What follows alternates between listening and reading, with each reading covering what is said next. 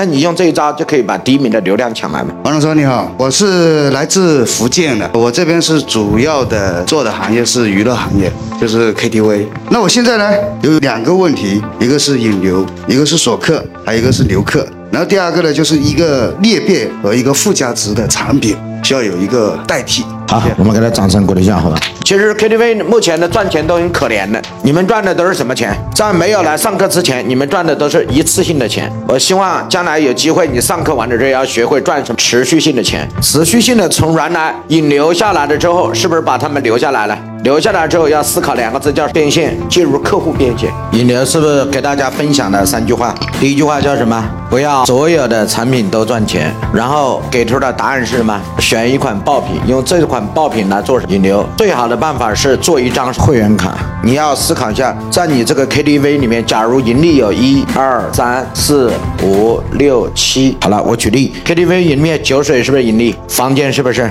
还有一些小吃，对吧？你要挑出一款产品出来。来做什么品？来爆品，用这款爆品来做什么？引流。引流的目的非常简单，要么打平，要么亏百分之十。引流完了之后，这是不是引流的第一个问题解决了？第二个问题，首先是个流完了之后怎么办？升级卡，用会员卡来做引流，用升级卡来做留客，怎么让客户留下来？